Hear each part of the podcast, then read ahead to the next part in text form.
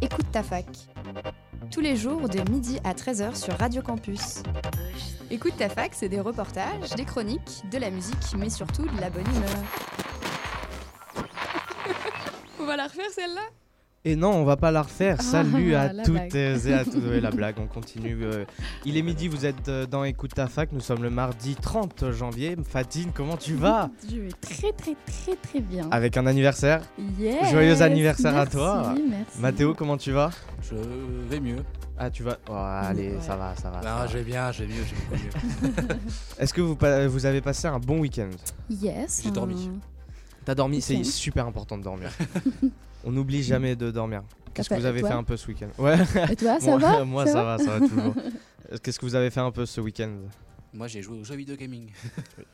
Est-ce qu'on est, euh, de- euh, habitué Bah oui, Oui. un peu en soi. T'as bien joué j'ai bien joué. Et d'ailleurs, je vais vous parler d'un jeu. Attention, hein, suspense. Et oui, ça, ce sera dans la suite Stay de l'émission. euh, bah, pour moi, ce week-end, vu que personne me pose la question, euh, c'était euh, la soirée euh, dystologique à l'Astrolabe. oui. C'était très, très, très cool Mhm. avec euh, Deb Master et Dad Politics, qu'on retrouvera dans Indire. Et t'as pris plein de photos. et j'ai pris plein de photos. Je suis en plein dérochage, du coup, là, je- j'en plus, Nice. j'en sors plus. Euh, mais euh, c'est pas le, le plus important. Le plus important, c'est de profiter de la musique. Yes. Aujourd'hui, dans Écoute ta fac, on aura bah, euh, dans quelques instants l'agenda du bouillon, euh, bien chargé cette semaine, et puis on aura la chronique du coup de Mathéo. On Mhm. aura une interview du coup en rapport totalement avec l'événement de jeudi. Premier au bouillon, donc on aura une interview d'un membre de, de la Fabrique Opéra. Et puis euh, on, on aura la musique évidemment. Et le jeu Des naissances et, Et des des morts, morts. présenté par qui Fatine. Trop bien. Pour euh, le jour de son anniversaire, elle s'est dit ça y est. euh, Première je fois. lance tout. euh, et bah on passe tout de suite à l'agenda du bouillon. Go. Écoute ta fac. L'agenda. Tu le veux celui-là? Salut Florenza, comment tu vas Bonjour, ça va bien et vous Et bah ça va, nous ça va euh, super en pleine cru forme. comprendre que ça allait tous, que vous alliez tous bien. Et Ben que vous oui. alliez tous passer un bon week-end. C'est formidable. Ça va, t'as passé un bon week-end aussi du coup Moi, je sors d'une grippe, donc euh, pour Ah oui. l'instant, Ouais. c'était un Là, peu c'est la euh, période, euh, canapé, euh, série et voilà quoi. C'est pas plus mal pas parfois. top. Ouais, Ça- voilà, ça de temps en bien. temps, pas, tout, pas tous les week-ends quoi. Et du coup cette programmation du bouillon. Alors cette semaine, on a trois événements à vous proposer. On commence ce soir avec de la danse contemporaine. Euh, donc on accueille deux spectacles. Euh, Manifeste de Eva Klimakova pardon, et euh, Fuglan de Hélène Rocheteau.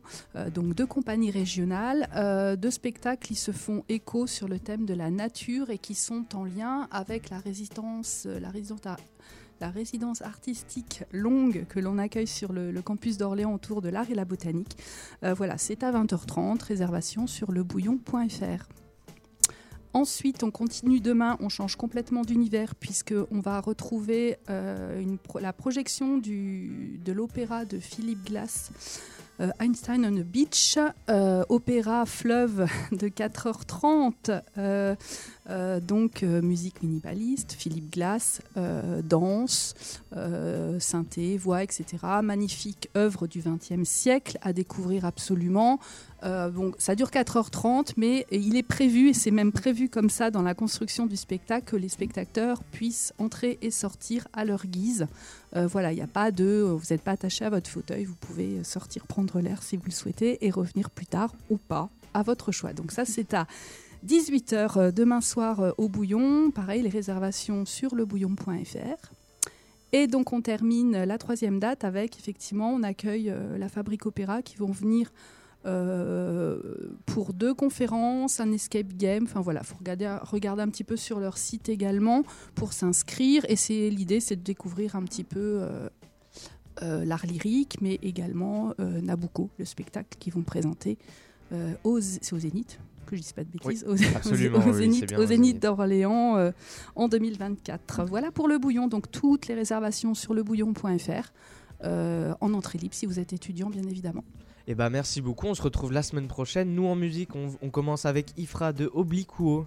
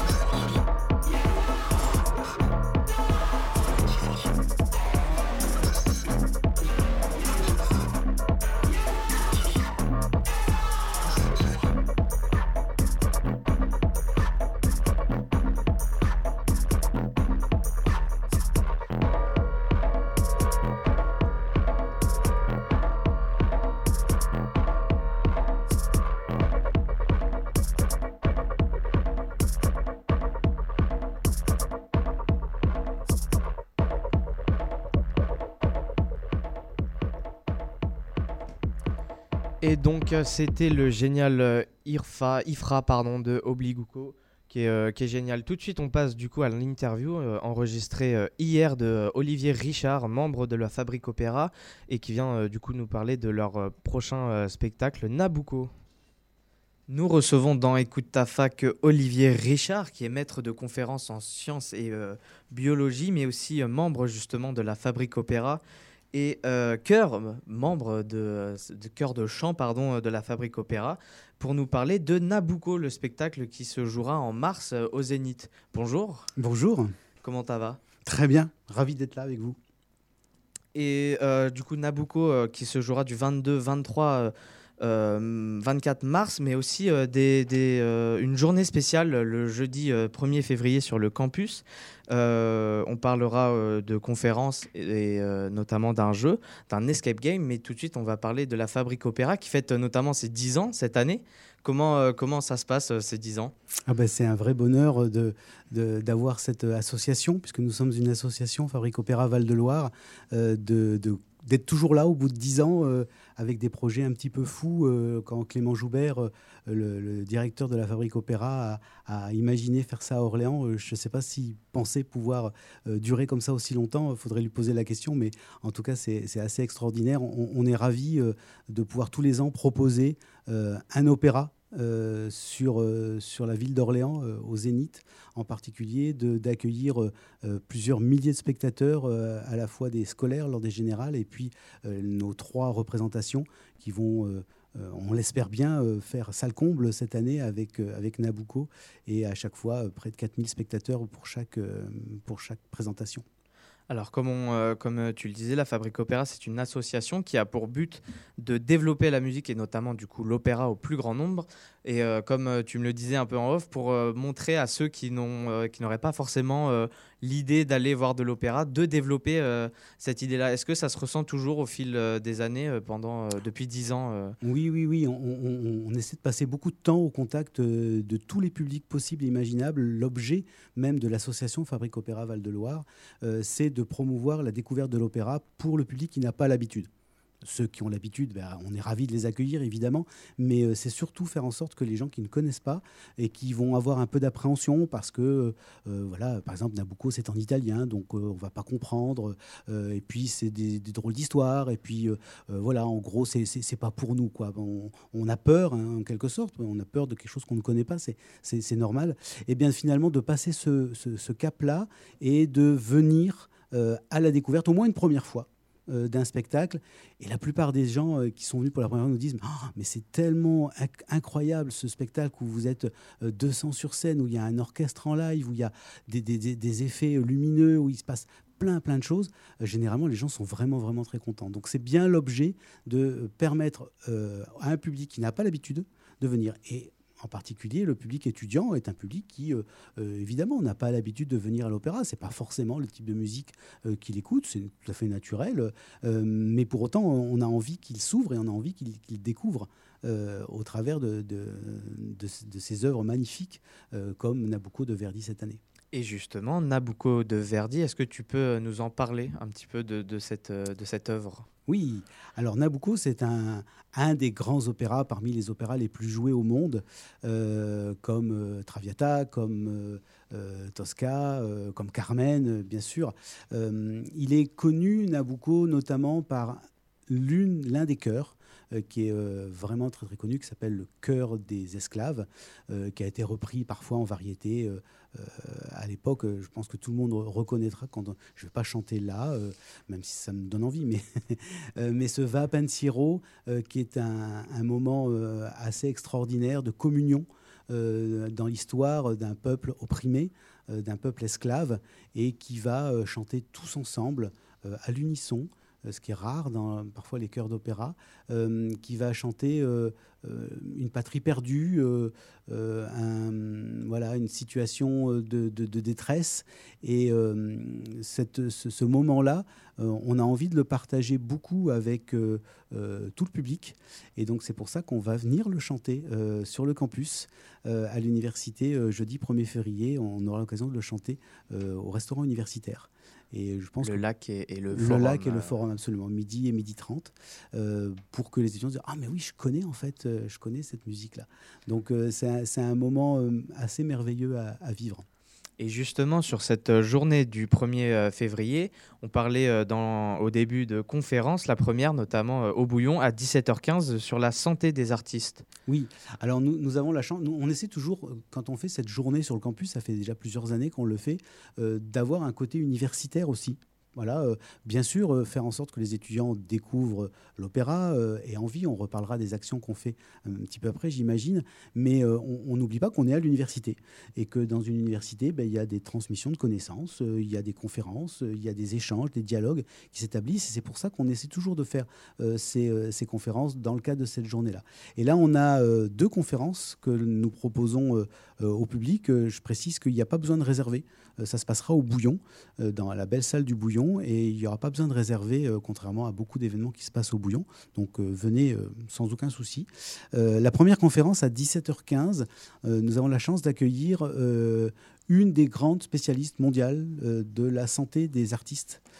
c'est une collègue de, qui vient de l'université de Sydney, qui encore une fois est une des grandes, spécialistes de la santé de, euh, voilà, globalement des, artistes de performance, c'est-à-dire danseurs, musiciens, acteurs. Et euh, elle va venir nous parler de, ses travaux. Et euh, je pense que c'est tout à fait passionnant. Dans notre université, qui prend une coloration médicale, euh, désormais, euh, la fac de médecine est installée euh, et c'est aussi pour ça qu'on a envie un tout petit peu d'introduire ce, niveau-là. Donc cette, personne, on l'a fait venir grâce notamment, je voudrais la citer, Annabelle Couillandre, qui est la directrice de l'école de, de kinésithérapie de l'EUK-CVL, qui a eu ce contact-là avec Bronwen Ackerman et qui lui a proposé de venir. Et il se trouve qu'Annabelle Couillandre est aussi comme moi dans le cœur de Nabucco. Et tout donc est lié, tout est lié. Euh. Voilà, donc ça c'est la première conférence. Euh, on sera heureux de, vous y accueillir. Et la deuxième conférence, c'est la conférence plus habituelle, j'aurais tendance à dire, euh, mais tout aussi exceptionnelle de Clément Joubert, qui est le chef d'orchestre, directeur artistique de la Fabrique Opéra, qui à 18h30 viendra nous raconter Nabucco à sa façon. je pense que ceux qui ont déjà vu Clément Joubert, ils savent que c'est un moment tout à fait exceptionnel. En soi, c'est un spectacle. Donc vraiment rien que spectacle pour préparer les personnes. C'est ça. Il, est, absolument euh, extraordinaire dans sa capacité à, nous expliquer la, musique qui peut paraître compliquée et avec lui c'est simple. Donc euh, voilà, c'est intéressant et il viendra avec euh, Paula Dartigue qui est la costumière de la Fabrique Opéra Val-de-Loire qui a dessiné tous les costumes. Euh, qui les met en œuvre actuellement, euh, qui fait en sorte que tout aille bien avec les élèves euh, des CFA de couture, voilà, d'un petit peu toute la région. Et donc tout ça vous sera expliqué aussi à l'occasion de cette conférence. Donc un moment intéressant, je pense. Et notamment du coup sur le côté artistique, stylistique, créatif, vous travaillez aussi avec de nombreux lycées et établissements, notamment du coup on disait Charles Peggy, Gaudier Bretska. est-ce que cette Gauguin, est-ce que cet échange est toujours aussi euh, important pour vous euh, de création et euh, C'est un des piliers de la Fabrique Opéra. La Fabrique Opéra, c'est, on l'a dit, faire découvrir l'opéra, c'est jouer dans une grande salle populaire, avoir des tarifs attractifs, faire en sorte que tout le monde comprenne l'histoire et faire en sorte que ce travail, que cette production soit partagée avec des élèves des écoles euh, d'un petit peu partout, toute la région d'apprentissage. Et donc en particulier, on parlait des costumes. Ben, les costumes vont être réalisés par des apprentis d'un petit peu toute la région. Euh, on, a parlé de, on a parlé de Gauguin, mais il y a des lycées à Bourges aussi qui travaillent là-dessus. Euh, donc les costumes, les maquillages, la coiffure, les décors, tout ça, c'est 600 à 700 étudiants, élèves, apprentis qui travaillent, c'est leur projet de l'année. Et ça, c'est une dimension qui est quand même vraiment intéressante. Et je pense que dans euh, une université comme la nôtre, où euh, euh, voilà, l'étudiant doit être au cœur de tous les projets, eh bien voilà, un, projet artistique dans lequel les élèves, les étudiants, les apprentis sont au cœur du projet. Donc ça, ça fait partie d'une des actions majeures de la Fabrique Opéra. Mais tout à l'heure, tu, tu nous parlais d'autres actions. que- quelles sont-elles ces autres actions de Alors, la Fabrique Opéra? Voilà, les les autres actions de la Fabrique Opéra, c'est dans l'idée de promouvoir, c'est de faire connaître. Et donc pour ça, on essaie de déployer beaucoup d'outils de médiation culturelle, d'outils de, vulgarisation, de communication. Donc euh, des conférences, il y en a plein, plein, plein, plein. Euh, allez sur le site de la Fabrique Opéra, vous verrez euh, toutes ces conférences un petit peu partout de Clément Joubert ou d'autres membres de la Fabrique Opéra. C'est des actions aussi pour aborder l'opéra de façon un peu différente. Alors évidemment les écoles, euh, puisque les scolaires vont venir au général et pré-général euh, pour découvrir l'opéra. Euh, mais dans les actions de médiation culturelle, par exemple, c'est créer des jeux. Des jeux, alors on a déjà fait des escape games. Là, ce qu'on va proposer, notamment sur le campus, c'est un jeu qui ressemble un peu à les livres dont on est le héros. Et là, ce sera un escape game dont on est le héros, narratif, c'est-à-dire que vous serez un des personnages de l'histoire de Nabucco. Et vous, selon les choix que vous allez faire, peut-être vous changerez votre destinée. Donc voilà, c'est une façon d'aborder l'histoire, de découvrir l'histoire de, l'opéra. Nabucco, ouais, on se dit toujours c'est compliqué, hein, une histoire dans l'opéra, euh, même si c'est pas si euh, difficile que ça. Mais il y a des personnages avec des noms bizarres, euh, voilà, donc on est un peu perdu. Ben, grâce au jeu, on est complètement au point là-dessus. Et ben, on va finir euh, sur cette journée-là, Oui. euh, au moins euh, avec justement cet, esca- cet escape game, pardon, qui du coup sur la même journée sera de 10h30 à 17h30. Absolument. Et on, on va au moins parler, pour finir un peu de, de- de ce Nabucco. Qu'est-ce que c'est Nabucco. Co- Comment l'idée vous est venue de- d'aborder ce Nabucco-là Alors là, le choix artistique, c'est Clément Joubert. Là, non, on n'a pas notre mot à dire, c'est lui, c'est normal. C'est lui qui, euh, décide de quel, euh, quel opéra il va proposer euh, au fur et à mesure des, des années. Nabucco, c'est un opéra qui, je pense, peut rassembler énormément de monde parce que, comme souvent dans l'opéra, il y a une belle histoire d'amour. En tout cas, il y a une histoire d'amour. Je ne sais pas si elle est belle, mais il y a une histoire d'amour. En l'occurrence, ici, deux femmes qui sont les deux sœurs du roi Nabucco, qui vont avoir le même, la même envie d'être aimées par euh, un personnage qui s'appelle Ismaël. Euh, un roi qui euh, a le pouvoir et qui peut-être va en faire un usage un peu surprenant.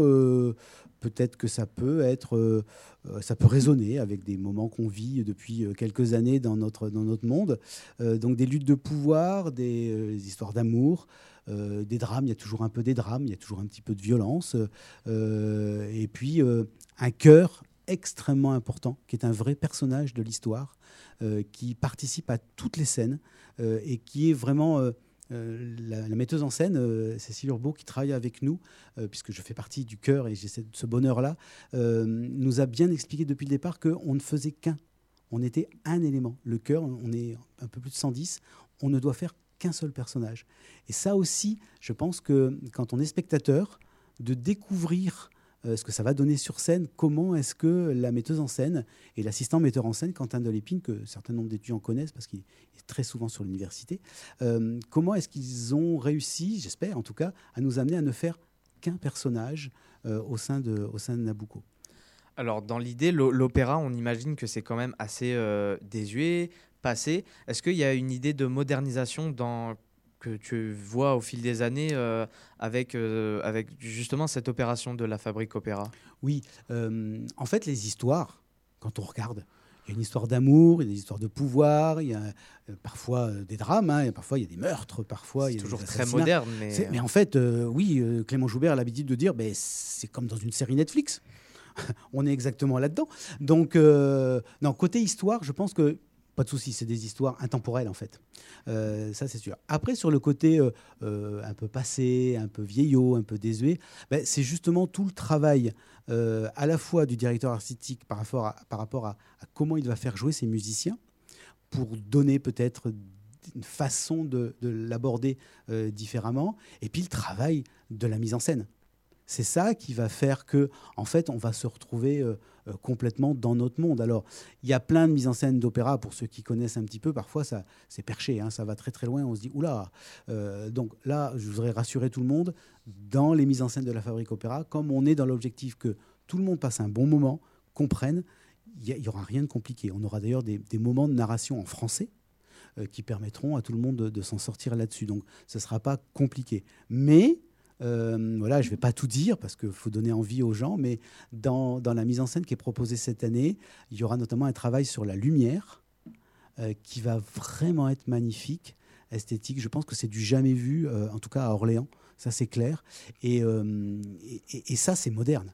Et ça, c'est extrêmement moderne, c'est extrêmement actuel, cette façon de mettre en scène l'histoire qui va être racontée pour les dernières informations, je ne l'ai pas rappelé, enfin je ne l'ai pas dit, mais il y aura un tirage au sort, euh, plusieurs tirages au sort Alors, ou un seul, oui, plusieurs places à gagner. Voilà, il y aura des places à gagner. Il se trouve qu'on a la chance d'avoir pu établir une convention de partenariat euh, avec l'Université d'Orléans, la Fabrique Opéra Val-de-Loire, euh, ce qui permet bah, de créer cet événement évidemment, et dans le cadre de cet événement, euh, de pouvoir proposer effectivement euh, un nombre de places, une trentaine de places, euh, par tirage au sort. Donc il suffit juste de déposer son bulletin dans l'urne. L'urne sera au bouillon toute la journée du 1er février et de pouvoir gagner une place plutôt bien placée d'ailleurs, pour la première, c'est-à-dire le vendredi 22 mars, si je ne me trompe pas. voilà, pour les étudiants, gratuit, gratuit pour eux.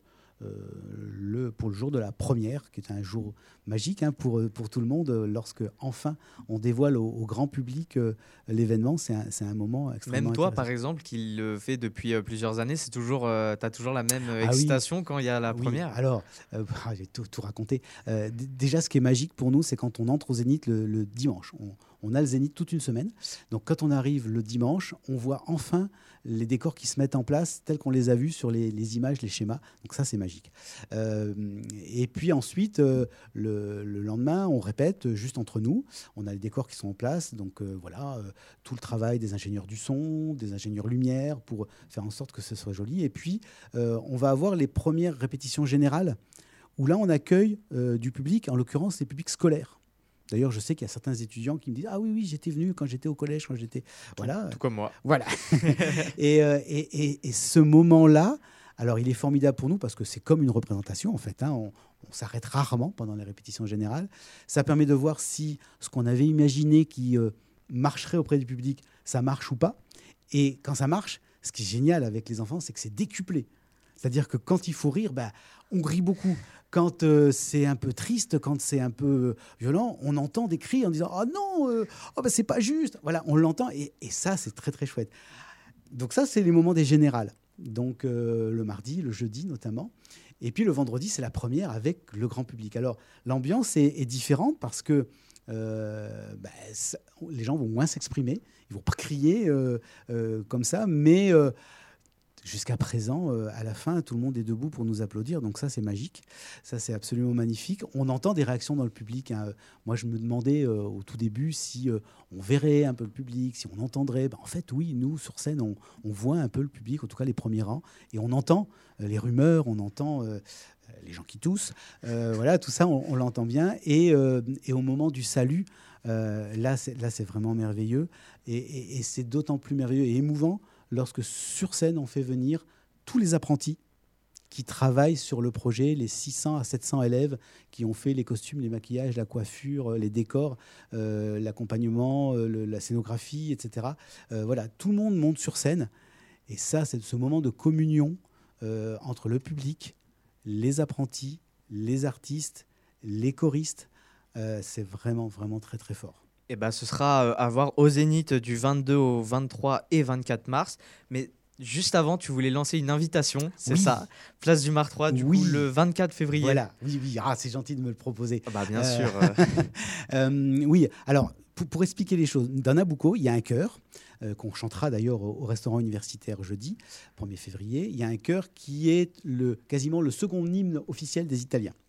Et lorsque Nabucco est joué en Italie, le public chante, parce qu'ils le connaissent tous par cœur, euh, chante cet air-là, qui est un air euh, un petit peu mélancolique, un petit peu triste d'un peuple opprimé. Euh, ça s'appelle le cœur des esclaves. et donc tout le monde le chante. Et là, nous, la proposition qu'on fait avec la Fabrique Opéra, on a toujours envie de encore une fois, démocratiser, faire en sorte de s'approprier pour tout le public, eh ben, c'est qu'on chante cet air-là, tous ensemble, enfin un grand nombre de personnes, en ville, à Orléans. Alors ça, c'est prévu le samedi 24 février alors il faut s'inscrire, je vous invite, si ça vous titille, euh, d'aller sur le site de la Fabrique Opéra, vous trouverez l'information, Fabrique Opéra Val-de-Loire. Et donc le samedi 24 février, on se retrouvera à 14h au Campo Santo pour répéter avec la chef de chœur. Et les musiciens, voilà, on- pour le moment, on est 1800 inscrits. L'objectif, c'est 3000, carrément. Euh, et ensuite, à partir de 15h, on ira tranquillement, discrètement, à 3000, place du Mar 3. petite, C'est euh, ça, une toute petite, un tout petit cortège.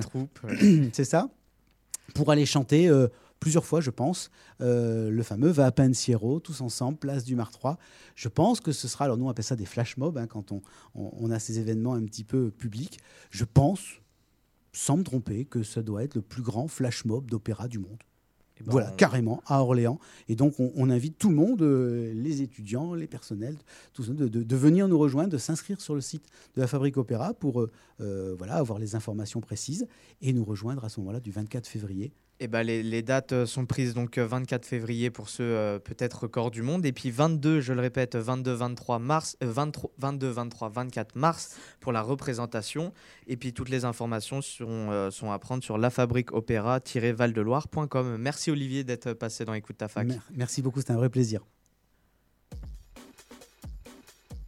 Nous, on continue la deuxième partie de l'émission. Là, tout de suite, c'est le génial zombie de UTO. Et puis après, on aura euh, la, chronique de Mathéo. Et puis le jeu, euh, le, jeu des morts et des naissances.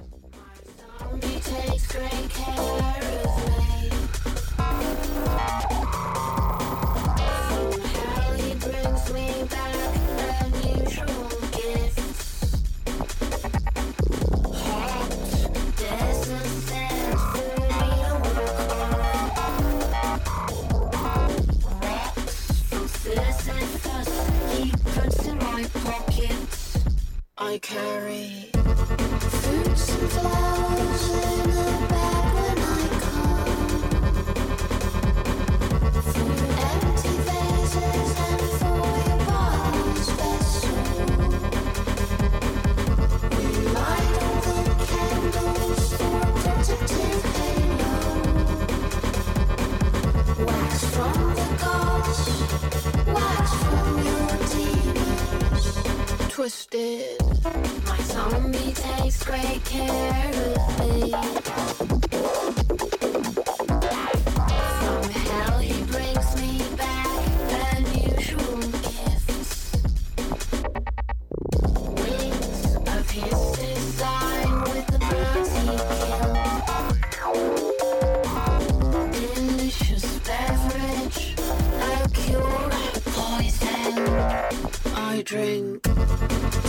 zombie takes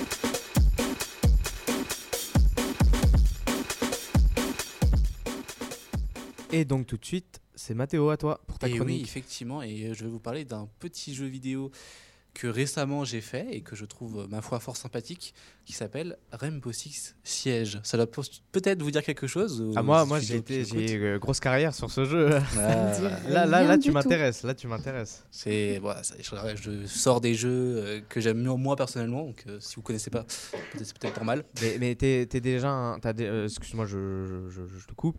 Est-ce que t'es t'es déjà dans ce genre de jeu-là avant? C'est-à-dire? Bah, euh, équipe contre équipe, euh, FPS, etc. Ouais, ouais, ouais, j'ai bah, les Call of Duty. Ouais, autres. évidemment. ça n'a rien à voir, évidemment, mais euh, on va dire que c'est un peu. euh, je, je- C'est un peu plus poussé. C'est un peu plus manié, on va dire. Ouais, ok. Et bien justement, en parlant de ça, Rainbow Six Siege est un jeu de tir tactique où le joueur incarne différents agents de plusieurs forces spéciales et de groupes d'intervention qui constituent l'équipe Rainbow. Comme les autres titres de la série, il se concentre fortement sur le jeu en équipe et le réalisme des interventions. Cependant, il existe de grandes différences par rapport à d'an- à d'anciennes versions où le jeu, avec euh, un accent plus euh, important et concentré sur le multijoueur, euh, excusez-moi, un accent multijoueur important et des environnements entièrement destructibles. En tout, 10 cartes avec le SWAT américain, le SAS anglais, le GSG9 allemand, les Spetsnaz russes et le GIGN français sont disponibles lors de la sortie du jeu. Actuellement, il y a plus d'une vingtaine d'unités d'intervention et 25 cartes sont disponibles dans Rainbow Six Siege.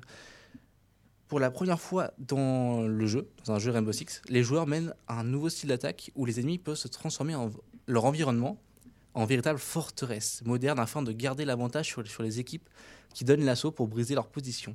Le système de jeu les incite, incite les joueurs à fortifier leur, posi- position en renforçant les murs, en plaçant des barbelés afin de ralentir leurs ennemis, en regardant régulièrement les caméras, en déployant des mines ou des boucliers pour percer les défenses ennemies évidemment en utilisant des drones d'observation ou en euh, descendant en rappel à travers les fenêtres euh, ou euh, en, en- directement en allant sur le toit, pour passer par le haut. Euh, tous les opérateurs, donc défense ou attaquants, ont leur aptitude chacun, donc représentés par soit une arme, soit un gadget spécifique, et leur capacité. Vitesse, protection, vie, plus ou moins propre à chacun. Ils possèdent également des armes en lien avec leur unité d'intervention ou plus spécifique à l'agent concerné. Évidemment, il y a le mode multijoueur qui est le plus recommandé, qui est la partie rapide. Donc le premier à gagner trois manches remporte la partie. Évidemment, les statistiques du joueur sont sauvegardées. Il y a les parties standards. Le premier à gagner quatre manches ou cinq manches à partir de 3, 3. Donc euh, trois égali- une petite égalité qui remporte la partie. Les statistiques sont sauvegardées, donc ratio, victoire, défaite, ratio, élimination, mort. Et les points, de, euh, les points euh, restent inchangés. Donc les parties classées, donc on compte un, peu plus dans, dans le sujet euh, de, de Rainbow. Le premier à gagner 4 manches ou 5 manches à partir d'une égalité remporte la partie. Les statistiques sont sauvegardées et un grade du cuivre pour les moins bons joueurs au joueur champion pour les meilleurs. Je vous laisse deviner dans, quelle catégorie je suis. Évidemment, je suis cuivre. et donné aux joueurs selon le niveau euh, à noter qu'il est ré- réinitialisé au début de chaque saison. Apparemment, il y a aussi un mode ma- match à mort par équipe qui a dû être enlevé, il me semble, parce que je ne l'ai point vu lors de mes sessions de jeu. Donc la victoire euh, revient à la première équipe qui a atteint les 75 éliminations, ou euh, que l'équipe ayant le plus d'éliminations à la fin du temps à partie. Cette sélection a été créée dans le but de s'entraîner aux éliminations entre joueurs pour faire des vraies parties, classées, rapides, standards. Les parties novices, autre chose que je n'ai pas vu évidemment. Euh, les parties novices permettant aux débutants de jouer avec des alliés et des ennemis en dessous du niveau 50. Ce serait quand même pas mal pour moi parce que je suis que niveau 17. les parties personnalisées, elles, permettent, comme son nom l'indique, de personnaliser tous les détails de la partie. Ce mode est principalement utilisé pour les matchs de compétition entre deux équipes. Évidemment, il y a bien plus de, de modes de jeu, mais il y en a tellement que ça ne suffira pas à, tout dire, évidemment. Les cartes, à ce jour, le jeu comprend 25 cartes au total. Les développeurs ont mis en place un pool de cartes permettant que les parties classées ne comportent que certaines cartes. Cette liste restreinte de cartes mise à jour à chaque sortie de DLC.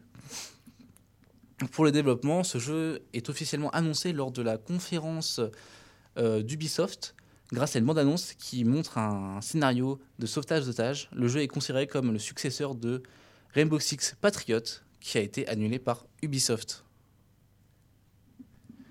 Le 12 mars 2015, Ubisoft annonce qu'une euh, alpha alpha fermée est en développement prévue pour être publiée exclusivement sur Windows. Une bêta fermée du jeu qui est ensuite disponible pour Windows, PlayStation 4 et Xbox One à partir du 24 septembre 2015, avec un accès garanti à celle- celle-ci pour les personnes ayant précommandé le jeu. Ces périodes de test sont réalisées pour euh, tester euh, notamment l'équilibrage du système du jeu.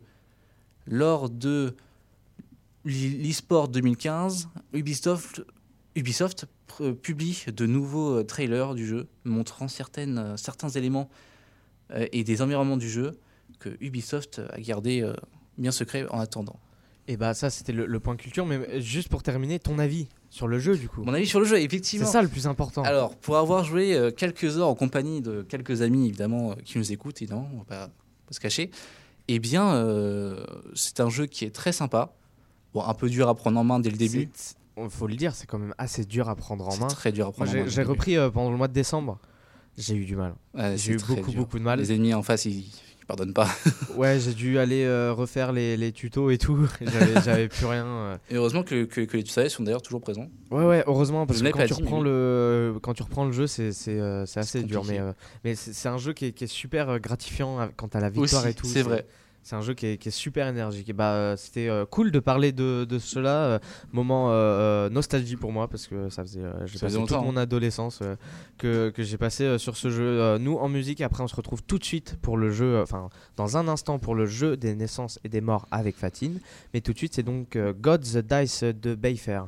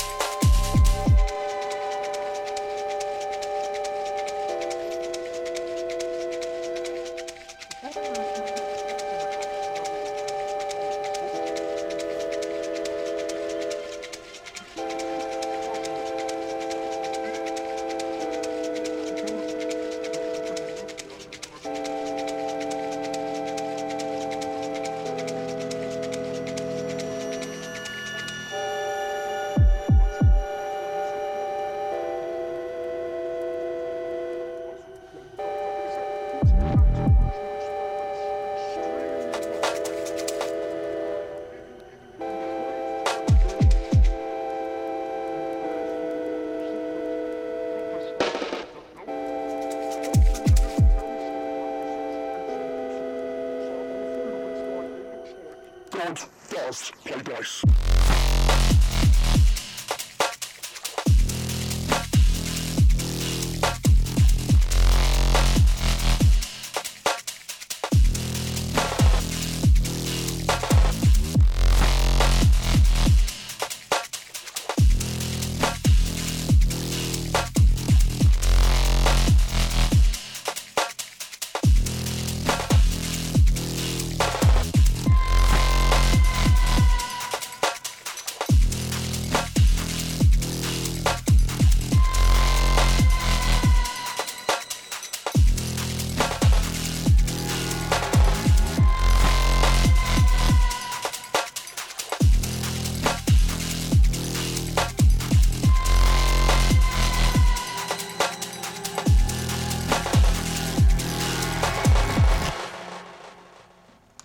Fatine, are you ready for the game? I am ready. Trop bien. Are you ready? Et bah c'est le jeu, on accueille Alexia en studio. Ah, on a.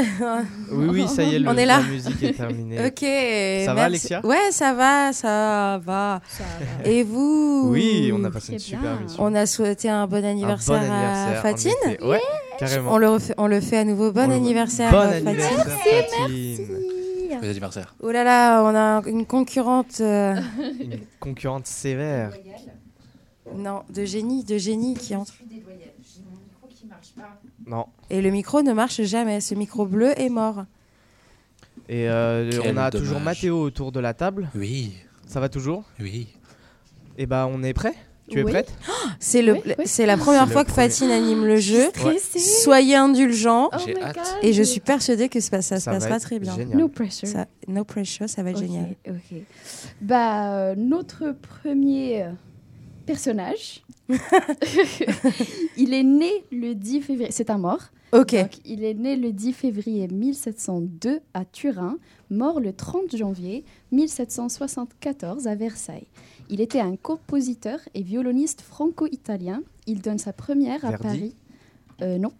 En 1725, il devient musicien de la chapelle du prince de Savoie-Carignan en 1730, poste qu'il conserve une vingtaine d'années.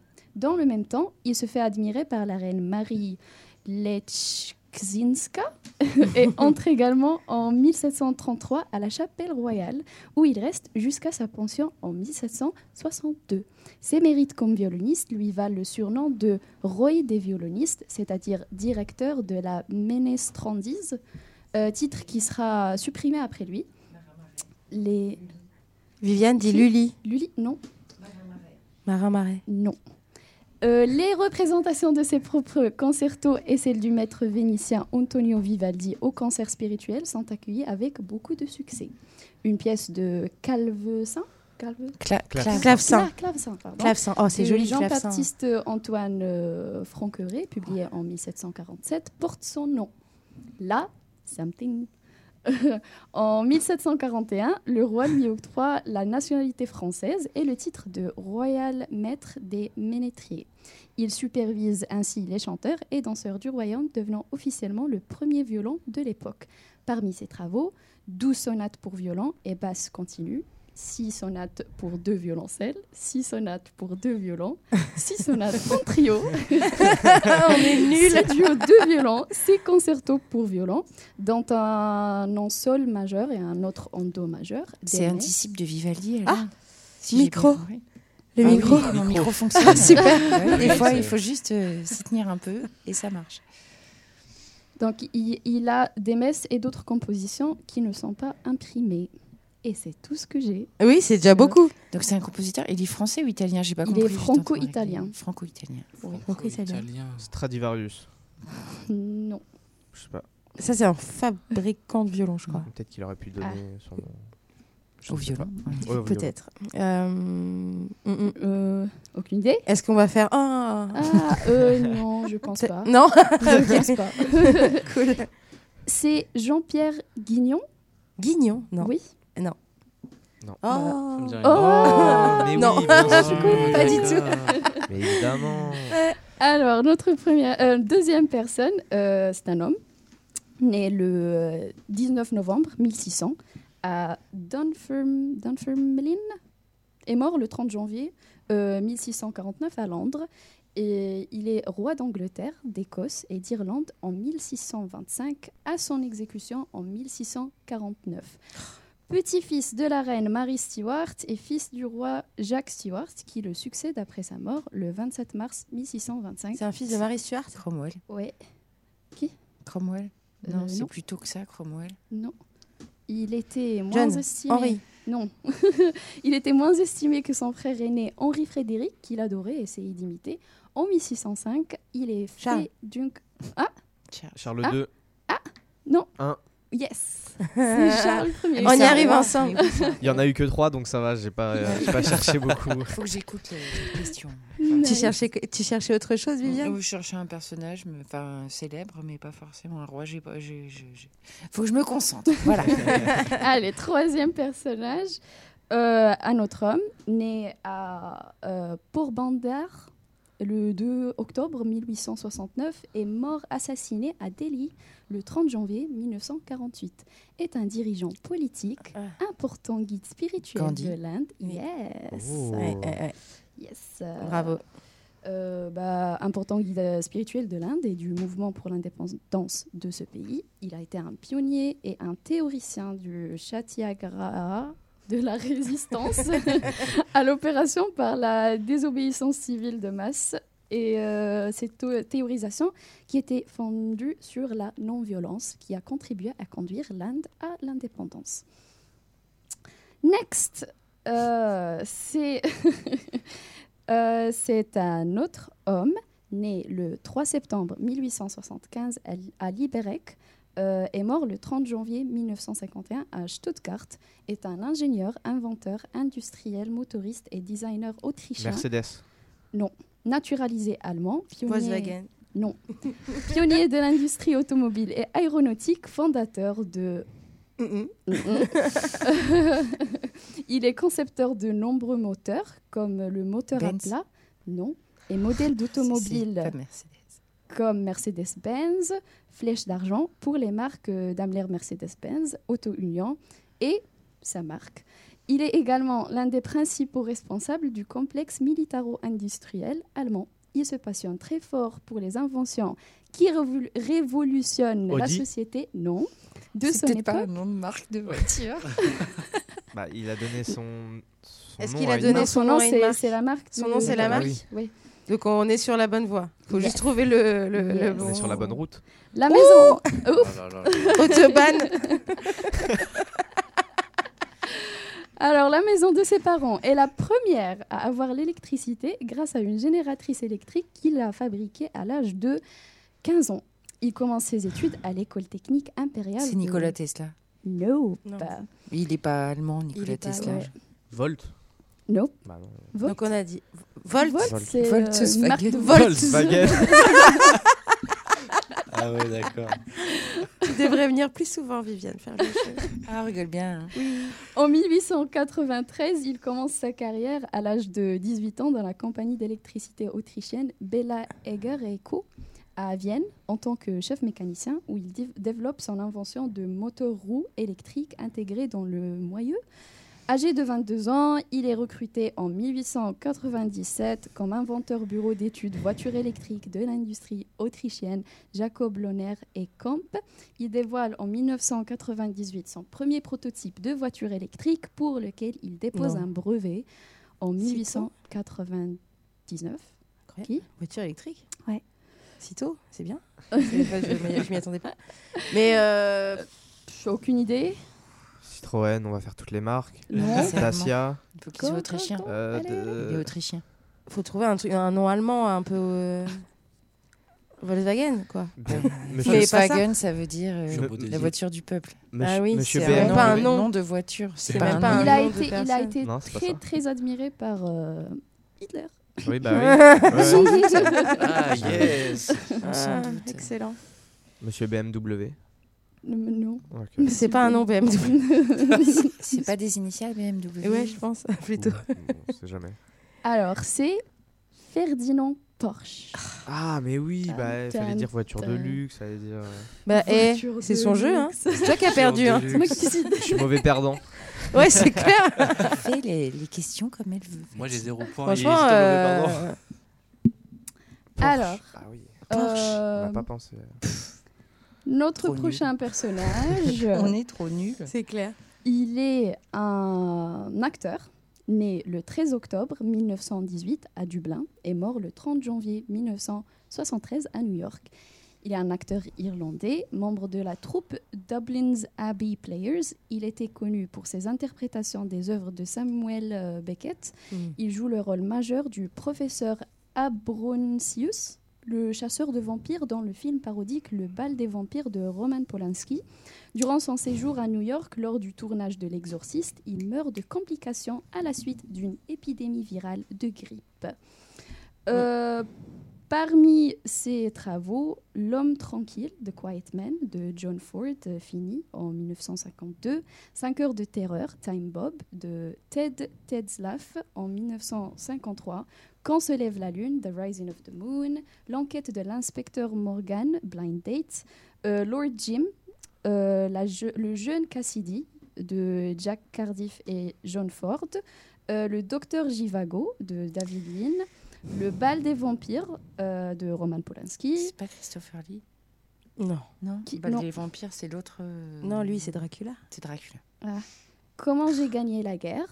De Richard Lester, Un jour sur la question. plage, L'exorciste de William Friedkin. Moi, je, j'ai- je sais pas, du, tout. Non. Je. C'est Jack McGowan. Non, retrouvé. Je je connais pas le nom, mais euh, son visage. Tu reconnais son visage? Oui. Oui. Ah, il est pas là. Il est pas là. Ah, Ah, il est pas Non, je j'arrive pas à lire. J'ai pas une si bonne vue, malheureusement. Je suis pas la jeunesse que vous croyez. Alors maintenant, on passe euh, aux naissances. Oui. Du 30 janvier. Ambiance. Ambiance. Donc, né le 30 janvier 1882 Je à, pars. à Hyde Park et mort le 12 avril 1945 à Warm Springs, est un homme d'État américain, 32e président des États-Unis en fonction de 1933 à sa mort en 1945. Johnson? Non, mais Non. n'importe quoi. euh, Diplômé euh, de l'université Harvard et membre du patri- euh, Parti démocrate, il est élu gouverneur de l'État de New York. Eisenhower? Nope. En 1900. Roosevelt. Yes. Ah. Bingo. Elle l'avait dit plus tôt, hein Elle, elle C'est vrai hésitait. Elle hésitait. Ah. Ouais, ouais, ouais. Bravo. Nice. Bravo Alors, le prochain, c'est un acteur et romancier américain né le 30 janvier 1930 à San Bernardino, en Californie. Au cours d'une carrière courant sur plus de six décennies, il a remporté deux Oscars, quatre Golden Globes, un Screen Actors Guild Award et deux BAFTA. Nommé pour cinq Oscars tout au long de sa carrière, il remporte en 1972 celui du meilleur acteur pour son rôle de Jimmy Doyle, Popeye, dans le thriller French Connection de William euh, Friedkin et en 1993 celui du meilleur acteur dans un second rôle pour Bob De Niro. euh, Nope. C'est pas Bob, De Niro. Bob, elle dit quoi Pour Little Bill Daggett dans le western impitoyable, impitoyable de Clint Eastwood. C'est euh, J'allais dire Clint Eastwood. Mince, c'est pas ça. Ses autres nominations pour l'Oscar du meilleur second rôle sont pour les films Bonnie et Clyde et I Never Sang for My Father, avec une deuxième nomination pour le prix du meilleur acteur pour Mississippi Burning. Ses rôles majeurs incluent aussi ce- des films euh, L'aventure du euh, Posé- Poséidon, Mhm. euh, Conversation secrète, French Connection, Superman, Le Grand Défi, Firme, euh, USS Alabama, Ennemi d'État, La famille Tenenbaum et Bienvenue à Mooseport. Ah. En dehors de sa carrière d'acteur, il est également l'auteur de cinq romans, dont trois écrits en collaboration avec l'archéologue sous-marin Daniel Leni- Lenihan. Son premier livre, Wake of the Perdido Star, a été traduit en français sous le titre L'étoile perdue. C'est le 1900. père dans la famille Tenenbaum? Euh, non. La période 1967 à 1971 a été significative pour Hollywood avec de nombreux films répondant aux mouvements sociaux de la fin des années 1960. Qu'est-ce qu'il a fait plus récemment? Je sais pas. Rien. Rien du Rien tout. du tout. Euh, French Connection. Il y a qui dans French Je l'ai Connection pas vu ça. Je l'ai SMR. Je l'ai pas vu. Connection. tu l'as pas vu. Qu'est-ce qui se passe? Et quoi d'autre comme film déjà? Ah oui, Impitoyable, Mississippi Burning. Mississippi Burning. Je vais voir s'il y a des films plus récents. Bah, Superman en 2006. Superman. Superman en 2006. Il 2006. joue le méchant dans Superman là Non, mais c'est même pas euh, Man of Steel, c'est celui d'avant. Moi, je l'ai même pas vu. Le vieux vieux Superman Non, en 2006. Non, 2006. Je sais rien. Je sais- Ouais, moi non plus, là. je, suis, je suis nulle. Mais je suis sûre que son nom, on va faire. C'est, euh, Jen Hackman? Gene Gene Hackman, voilà, oui, c'est ça. Yes. Ouais, il joue le père, ouais, dans la famille Tenenbaum. Ah. C'est ça. Il est super ce film. Alors, prochain euh, Naissance naissance, oui, que des naissances. Euh, auteur, compositeur, interprète, acteur et producteur britannique, né le 30 janvier 1951 à Chiswick, connu en tant que batteur et chanteur du groupe Genesis. Il a eu Phil Collins. Phil Collins. Yes. Je confonds toujours les deux. Nicey. Euh, c'est qui l'autre? J'ai dit Sting. Ah oui, ok. Sting. Et moi, je- je- à chaque fois que je veux dire l'un, je dis l'autre. C'est euh, tout le temps. Ok. Bravo Viviane Nicey. Avec Phil Collins, ça m'a dit donc. T'as honte, hein? Je suis, ouais. Fière Le dernier, le dernier arrivé fan de Phil classe, Collins, hein. c'était pas une blague dans South Park. Prochaine naissance, le 30 janvier 1974 à Haverford-West, est un acteur gallois naturalisé américain. Il est connu pour jouer aussi bien dans des films à gros budget, la trilogie de Dark Knight. Cillian. Murphy. Non. Christian Bale. Yes, euh, nice. Je le prends mal. À un acteur près. euh, Alors, euh, une femme, la seule femme que j'ai, euh, de son vrai nom, Sarah Caroline Coleman, née le 30 janvier 1974. en Olivia. Colman. Yes. Ah, mais j'ai dit le nom. Mais Bah oui, T'inquiète pas, c'est pas grave. Ouais. Olivia Colman. Olivia Colman. Bah oui, c'est elle. Elle est géniale. j'ai dit son nom. Y, il y a aussi un autre anniversaire